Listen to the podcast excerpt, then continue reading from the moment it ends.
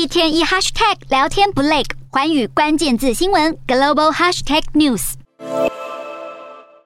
法国左派阵营欢声雷动，因为在十九号国会的第二轮决选投票中，左翼出乎预料瓜分了一百三十一个席位，让总统马克宏的执政联盟痛失国会的绝对多数。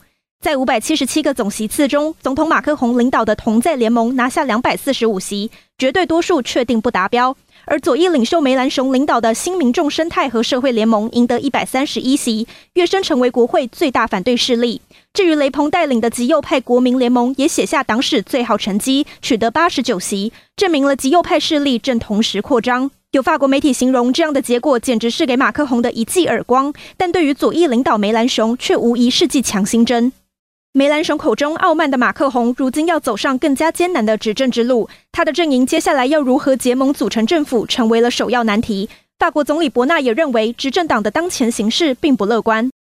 几名政治领袖都表示，情况是史无前例。如果马克宏找不到盟友结盟，就势必在很多施政计划做出妥协。有学者担心，国会的分裂将会进一步造成政治危机。然而，木已成舟，新一届国会议员任期将从二十二号开始，自此展开法国议会政治崭新的一页。